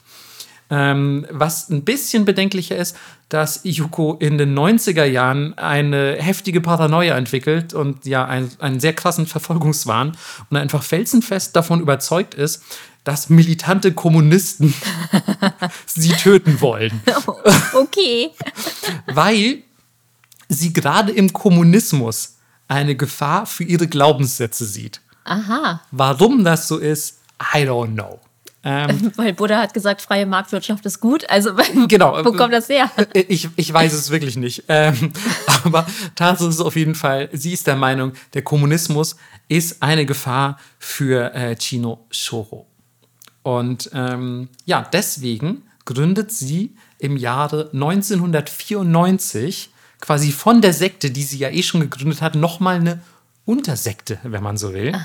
Das sogenannte Panawave Labor I see. das Panawave Laboratory. Ich finde, auf Englisch klingt es immer noch ein bisschen geiler. ähm, und das wird quasi als ihre persönliche Antikommunismus-Leibgarde gegründet. Oh mein Gott, wie geil. Mit zunächst 42 Mitgliedern. Hä, aber sie muss doch auch schon voll alt gewesen sein. Ähm, warte, 1994, sie ist geboren 1934. Genau, also ist sie zu dem Zeitpunkt 60 Jahre alt. Ja, okay, das geht noch. Ähm, und ähm, ja, das Geile ist aber, die stehen nicht rum mit Kalaschnikows. Ja, Kalaschnikows eh nicht, das sind ja eher kommunistische Waffen. Aber die stehen auch nicht rum mit einer, keine Ahnung, einer M16 oder irgendwas Amerikanisches, was Antikommunismus suggeriert. Ähm, sie stehen nicht mit Waffen um sie herum, sondern das Ziel ist, Yukochino zu schützen durch Wissenschaft und Forschung. Also ein sehr interessanter Ansatz, aber die sind ja auch das Labor. Ja. Und sie haben einen besonderen Fokus auf die Erforschung elektromagnetischer Wellen. Ähm, aber sie forschen auch an fliegenden Untertassen und Dingen wie Hellsehen, Telepathie und so weiter. Okay. Ähm, also so ein bisschen, man könnte sagen, so leicht auch fast esoterisch angehaucht. Also so ein bisschen wie so ein okkulter Club in der Schule. Ja, also man muss ja auch dazu sagen, ähm, erstens das, aber zweitens, ähm, und das habe ich auch ganz spät erst gelernt, weil das lernt man im Schulunterricht, glaube ich, eher weniger, aber selbst so Leute wie die, die Dritten Reich-Nazis und so, ja. die hatten ja auch so okkulte Forschungsgruppen und Voll. haben dann irgendwie den, den Speer gesucht, mit dem, mit dem Jesus in die Seite gestochen wurde, den Heiligen Gral und Mhm. so weiter, weil sie geglaubt haben, diese Reliquien verschaffen ihnen äh, kriegerische Überlegenheit. Ähm, und ja, letzten Endes, also gibt es da wohl immer ein bisschen auch Überschneidungen. Und ähm, ja, so war das eben auch beim Panawave-Labor. Ähm, und ja, also unabhängig von diesen elektromagnetischen Wellen und so weiter, das ist ja auch alles schon relativ obskur, muss man leider auch sagen, dass das visuelle Auftreten dieser Gruppierung ebenfalls ein bisschen obskur war. Die sind nämlich komplett in weiß immer aufgetreten. Alles war komplett weiß bei denen. Deswegen waren die auch extern gerne mal ähm, bekannt als die Shiro Shozuku Shudan, also die weiß gekleidete Gruppe, wenn man es übersetzt. Und ähm, die ziehen dann in so einer komplett weißen Karawane mit weißen Fahrzeugen, weißen Outfits, alles ist komplett weiß, ziehen die durch japanische Städte und erregen natürlich schon relativ viel Aufmerksamkeit in so einer Montur. Denn das klassische Outfit des Panawave-Labors ähm, besteht aus natürlich einem weißen Laborkittel, so will es die Wissenschaft, ähm, einem weißen Kopftuch, einer weißen Maske, also wie man sie jetzt auch aus Corona-Zeiten kennt, einer, einer weißen ähm, Atemschutzmaske und weißen Gummistiefeln. Geil. Und ähm, außerdem werden alle Accessoires, die die Leute tragen, wie zum Beispiel Brillen, Uhren und so weiter, Ketten, was ihr halt umhabt, alles muss in weißen Stoff gewickelt werden. Also das heißt, euer Brillengestell muss zum Beispiel weiß umwickelt werden und so weiter. Also alles muss komplett weiß sein. Ey, ja, ich finde auch immer Leute, die nur komplett eine Farbe tragen, Mhm. sehen immer ein bisschen verrückt aus. Außer es ist schwarz. Glück gehabt, ich sitze nämlich in komplett schwarz. Ja, aber sonst, wenn du nur eine Farbe anhast, ja, total so, nur grün oder nur so. grün oder so, und wenn die Farben sich auch nur so ein bisschen unterscheiden, Mhm. dann siehst du noch verrückter aus. Ja. Weil Ja. dann, dann denkst du nicht mehr, okay, es ist eine Fashion Choice, sondern du bist verrückt. Ja, okay, aber auch genau, also wenn es zum Beispiel wirklich der exakt gleiche Farbton ist, dann denkt man auch oft, äh, wo arbeitet die Person? Die arbeitet vielleicht irgendwo im Baumarkt, wo man grün trägt oder so und hat halt gerade noch ihr Arbeitsoutfit an. Ähm, aber wenn die Farbtöne so leicht verschieden sind, dann weißt du, das war eine Choice heute Morgen. Ja, Und ja. ja. Ja, ich weiß, was du meinst. Und jetzt musst du dir aber vorstellen, ähm, dass die selbst, wie gesagt, also weiße Gummistiefel finde ich übrigens auch schon ungewöhnlich, ähm, aber auch Laborkittel, dann Masken und weiße Kopftücher. Also alles, alles ein bisschen, ja, also sehr interessante Fashion Choices einfach. Und das ähm, Wichtige ist, alles muss 100% Baumwolle sein. Also der ganze Oh. Stoff, natürlich die Gummistiefel nicht, aber so der ganze Stoff muss 100%ige Baumwolle sein, weil nur das hält die elektromagnetischen Wellen ab. Also just saying, wenn auch ihr Probleme mit elektromagnetischen Wellen habt, ähm, dann weiße Baumwolle ist der Key. Ich würde widersprechen. Als jemand, der mit Textilien zu tun hat. Baumwollfasern sind nämlich hohl. Okay, aber ich, ich gebe das nur weiter, Melissa, was Ja, ich ja. gelesen habe. Ähm, und aber es kommt noch, es kommt noch äh, wichtig, also es kommt noch, hm, was sage ich, obskurer vielleicht, weil einer der größten Dornen im Auge von Yukuchino ist Nikola Tesla. Dieser verdammte Nikola Tesla mit seiner Tesla-Spule, ähm, die sich natürlich vor allem die Russen und die kommunistische Partei Japans zunutze machen, um die Bevölkerung einer Gehirnwäsche zu unterziehen. Okay. Das geht halt gar nicht. Das geht geil, ey. Und ähm, sie ist auch felsenfest davon überzeugt, dass ähm, diese ja, spulenförmigen, es gibt so, boah, wo fange ich an? An japanischen Strommasten. Ihr habt bestimmt alle schon mal das japanische Stromnetz gesehen. Da verläuft sehr viel oberirdisch, auch wegen Erdbeben und so weiter. Und ähm, oft hängen so überschüssige Kabelreste aufgerollt in so ja, einer spulenartigen Form, hängen von diesen Strommasten. Und sie ist felsenfest davon überzeugt, dass das getarnte Gehirnwäschespulen sind, die überall in Japan an den Strommasten hängen. Oha. Und ähm, ja, was macht man natürlich? Was würdest du machen, wenn du, wenn du jetzt denkst, überall sind Gehirnwäschespulen? Äh, ich würde mir einen coolen Helm basteln. Ist ehrlich gesagt gar nicht so abwegig. Ähm, natürlich, die sind ja auch im Labor, die sind Wissenschaftler. Sie konzipieren natürlich eine Konterspule, Ja, ja.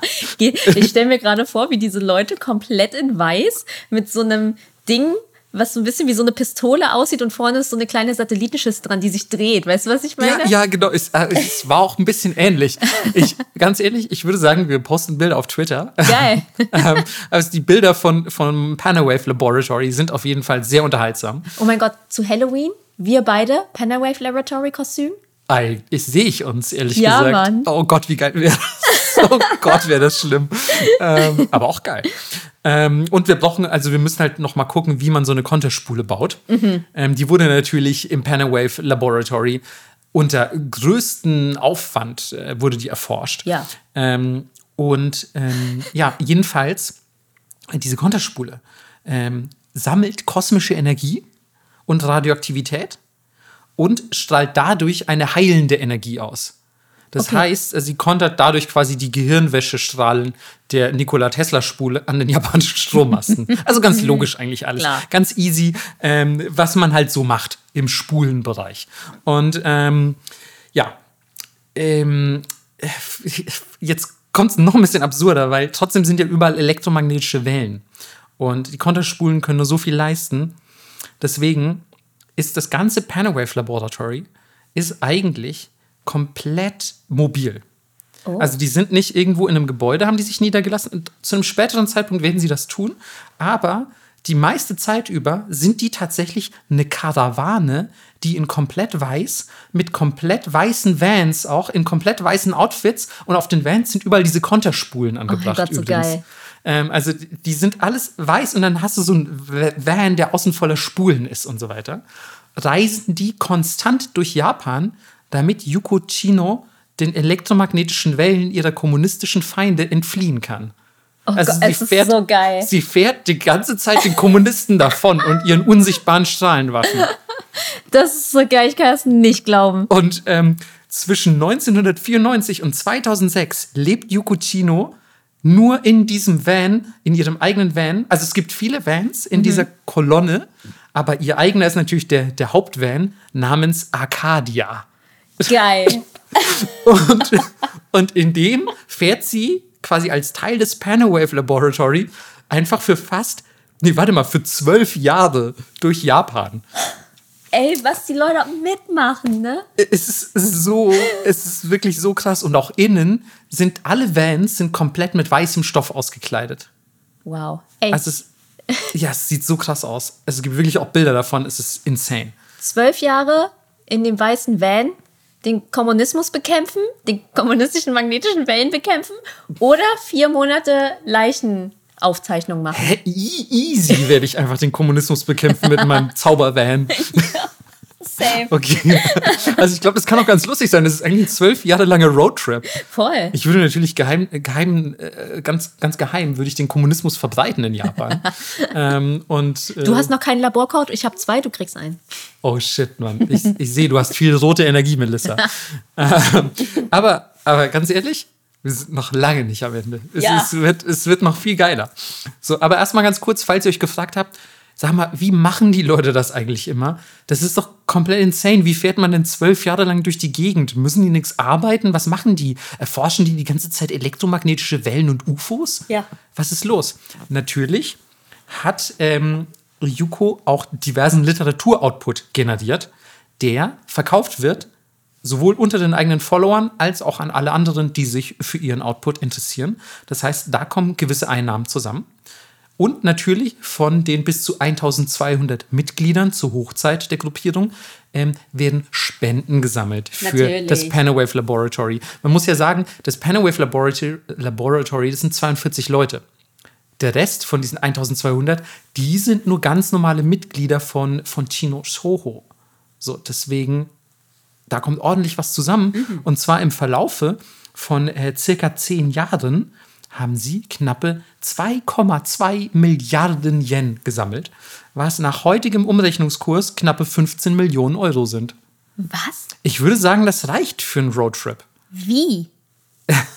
Ist insane, oder? Wie können 1200 Leute so viel Geld akquirieren? Ja, es wurden ja auch noch ein paar Bücher verkauft. Aber Aber trotzdem. krass, oder? Hä? Ja.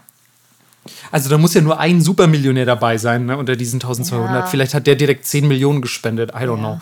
Aber es ist schon krass. Ich war auch überrascht, als ich den Betrag gelesen habe. Wow. Ähm, Ey, also, wenn ihr euch Sorgen macht, ihr habt zu wenig Follower auf Social Media, hört mal, was man mit 1200 Leuten wuppen kann. Ja, echt. Aber die, ihr müsst auch Vans haben und mit denen durchs Land fahren. Ja, ja. So und Wissenschaft machen vor allem. Voll. Also ja auch, das waren ernsthafte Wissenschaftler. Aber man kann wirklich sagen, sie haben den Kommunismus bekämpft. Ja, total, total. ja, äh, äh, alles Geld zusammen für unsere äh, kapitalistische Lehnsherrin Yuko.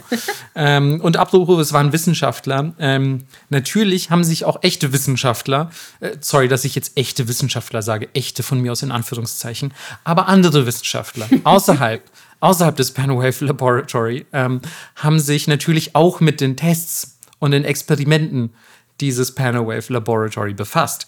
Und ja, man ist sehr schnell zu dem Schluss gekommen, dass es sich nicht um tatsächliche Wissenschaft handelt und auch nicht zu Kontribution äh, und auch nicht um Kontribution. Contrib wie, warte mal, Contribution, kann man das überhaupt ins Deutsche übertragen? wollte gerade sagen. Ähm, Kontribution, gibt es das Wort? Jetzt ja. Ja, ne? ihr wisst, was gemeint ist. Also man hat nicht ähm, auf, äh, auf, die, äh, auf die tatsächliche Wissenschaft positiv eingewirkt, nichts dazu beigetragen ähm, und war eher so ein bisschen obskur, semi-esoterisch unterwegs. Ähm, ich habe es mal aufgeschrieben als, es war im Prinzip eine Gruppe von Wissenschafts-Cosplayern. die aber einfach mit so, ja, also es erinnert mich ein bisschen daran, wenn ich äh, das so alles gelesen habe, hat es mich ein bisschen daran erinnert, wie ich als, boah, wie alt war ich? So vielleicht sieben, acht, neun, wollte ich immer mit meinem besten Kumpel Erfinder werden. Ah ja, haben wir in der Erfindung-Folge drüber geredet. Ah, genau, das kann sein. Und wir hatten so, und dann hatten wir einfach so Raketen gezeichnet und so Pseudo, ähm, Pseudo-Apparaturen reingezeichnet, die wir glauben, dass Future Tech aussieht. Und ich glaube, so war das auch ein bisschen beim Laboratory. Ähm, Tatsache ist auf jeden Fall, dass sie nicht so krasse Wissenschaftler waren, wie sie jetzt vielleicht klingen und auch nicht, wie sie mit ihren Laborkitteln auftreten. Dafür hatten sie aber tolle semi-wissenschaftliche weitere Ansichten entwickelt, denn ähm, es geht noch viel schlimmer als Kommunismus. Weltuntergang. Ist ja Klassiker. auch schlimm. Also dann ist sogar der Kommunismus ausgelöscht. ähm, und ja, Yukuchino ist ähm, in den späteren Jahren felsenfest davon überzeugt, dass ein weiterer geheimer, bisher unentdeckter Planet im Sonnensystem existiert, der am 15. Mai 2003 an der Erde vorbeiziehen wird, die Magnetpole umkehrt und dadurch zahlreiche Naturkatastrophen auslöst, die fast die gesamte Menschheit vernichten werden. Oha. Also ein geheimer Planet aller vielleicht Remina von Junji Ito, wer es gelesen hat. ähm, Und natürlich, was macht äh, das Panawave Laboratory? Die Karawane befindet sich auf der Suche nach einem sicheren Ort, um diese Naturkatastrophen entweder abzuwenden oder zumindest zu überleben.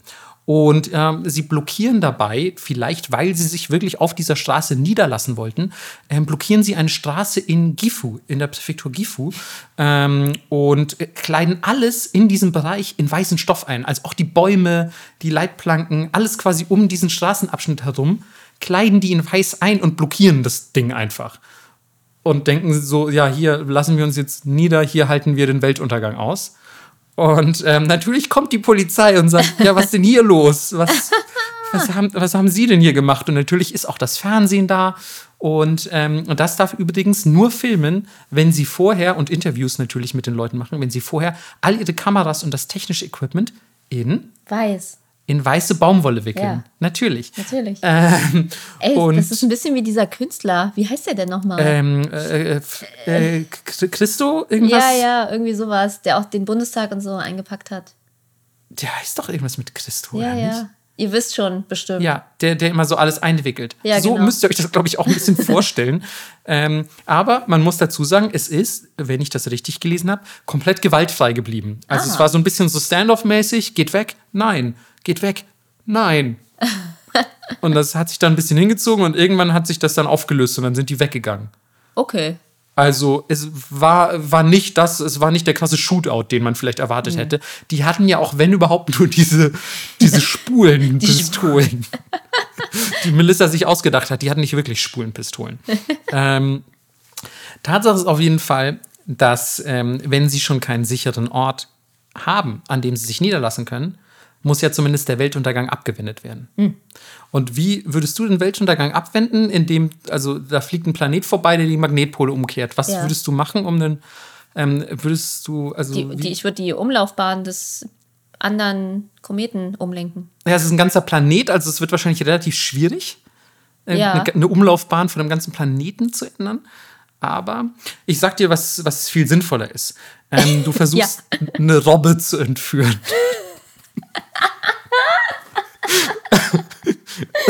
Ja, Mann, warum bin ich da nicht drauf gekommen? Ich, ich, ich wusste doch, ich wusste doch, das wäre die zweite Option gewesen.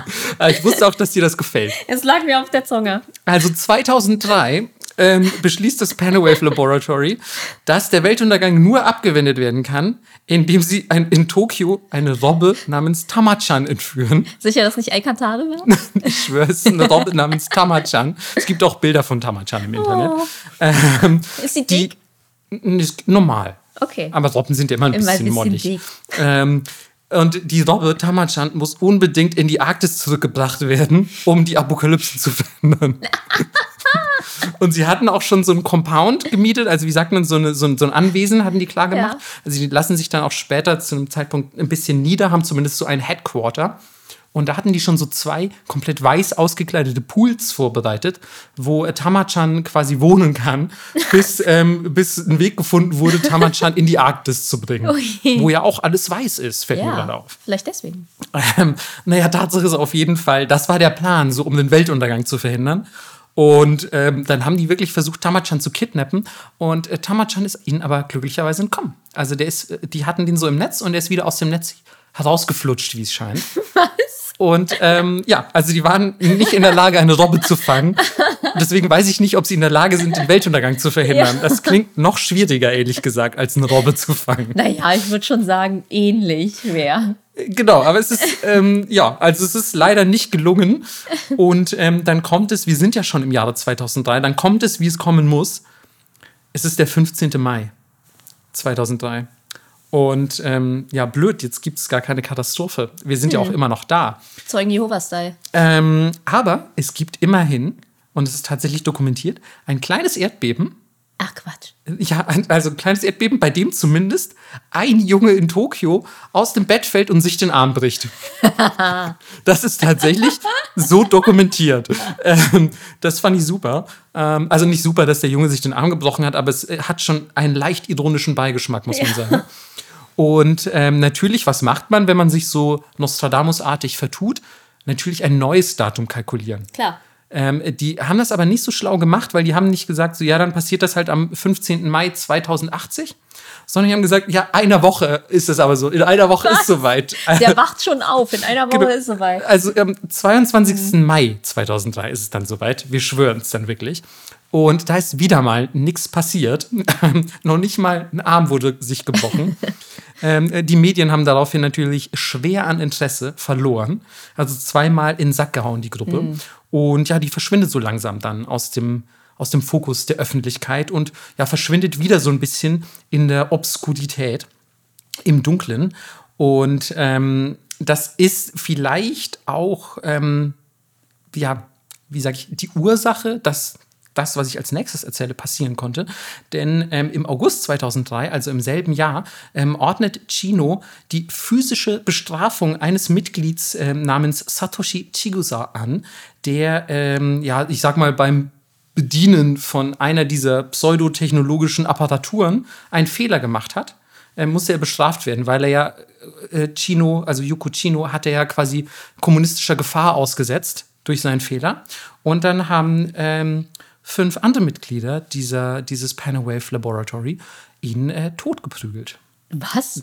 Also physische Bestrafung. Bisher war es super harmlos mhm. und jetzt kommt sowas. Ähm, und ja, aus Mangel an Beweisen wurde tatsächlich niemand wegen Mordes verurteilt, ähm, weil der wohl erst später dann im Krankenhaus gestorben ist. Ähm, und alle fünf, die an dieser Prügelstrafe, nenne ich es mal, beteiligt waren, erhalten eine Geldstrafe von circa 1500 Euro, was ja im Vergleich zu dem, was sie getan haben, gar nichts ist. Ja. Panawave Laboratory wurde natürlich auch zu diesen Vorfällen befragt und die haben natürlich eine ganz andere Version der Geschichte erzählt. Hm. Sie meinten, der sei an Erschöpfung und einem Hitzeschlag gestorben. Äh, okay. Ähm, sie haben nicht abgestritten, dass es eine physische Bestrafung gab, aber sie haben gesagt, daran ist er nicht gestorben. Hm. Und Polverschiebung. Ja, und genau, also Tamachan war, keine Ahnung, hat irgendwie einmal mit der Schwanzflosse geschlagen und dann ja. ist, hat er seinen Lebensgeist ausgehaucht. ich weiß es auch nicht. Ähm, und das läutet dann auch so ein bisschen, also es war dann auch so ein bisschen Todesstoß natürlich für diese Gruppierung, die dann äh, jetzt plötzlich auch natürlich so ein bisschen als gewalttätige Sekte dasteht. Ähm, und äh, ja, Yukuchino wird so zum Ende ihres Lebens hin immer verrückter einfach und, und ihre Theorien immer obskurer. Sie behauptet dann zum Beispiel, äh, wir müssen ein Raumschiff bauen. Also der Weltuntergang kommt immer noch, wir vertun uns ständig im Datum, aber wir schwören es, der Weltuntergang kommt. Und wir müssen jetzt ein Raumschiff bauen, um ähm, unsere Anhänger in Sicherheit zu bringen. Und die Erde ist eh schon komplett verloren, da können wir nichts mehr machen, auch nicht mit einer Robbenentführung. ähm, und äh, es ist außerdem bevorstehend, dass die USA das sogenannte Project Lucifer umsetzt. Okay. Sie war felsenfest davon überzeugt. Und Project Lucifer ist ihrer Aussage nach ähm, Amerikas Plan, den Planeten Jupiter in eine neue Sonne zu verwandeln, indem sie eine Raumsonde, die mit 23 Kilogramm ähm, waffenfähigen Plutonium versehen ist, in den Planeten schießen und ihn dadurch solarisieren. ja.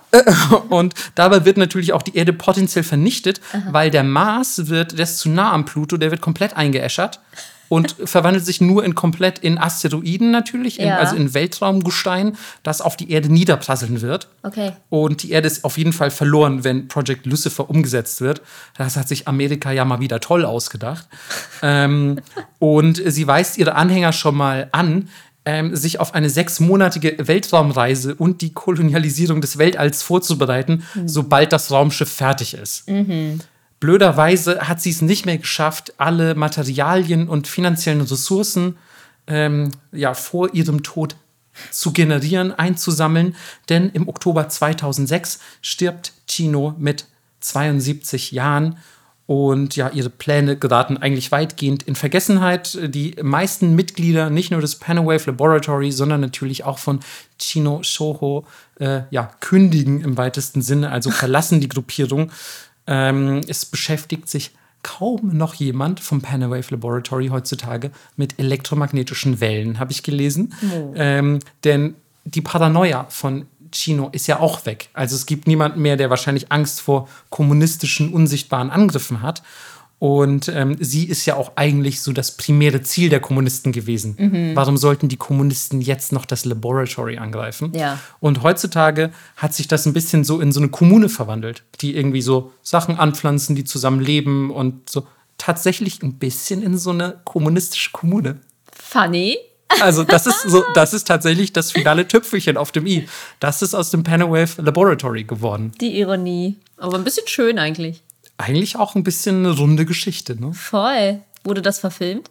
Noch nicht, glaube ich. Das schreit für mich nach einer Netflix-Serie. Absolut, oder? Voll. Wenigstens auch so eine, so eine, so eine Doku, ne? Nicht, muss ja. Ja. nicht verfilmt werden in dem Sinne, aber so eine Doku, dass man irgendwie noch Leute interviewt, die die kannten. Oder vielleicht gibt es Filmaufnahmen oder Voll. so. Hier wie White White Country. Genau, da, daran habe ich auch gedacht. Ja, Die haben auch nur orange getragen. Leute, wenn ihr in der Gruppe seid und die Gruppe sagt, ihr dürft nur eine Farbe anziehen, rennt. Ja, das ist immer ein sehr verdächtiges Zeichen. Ja. Aber das ist die Geschichte des sogenannten Panawave Laboratory. Wie fandst du die? Das war hervorragend. Oder? Ja, das war wirklich, ich will es eigentlich fast cosplayen. Ich habe ich hab die gelesen und ich war so, holy shit, was ist los?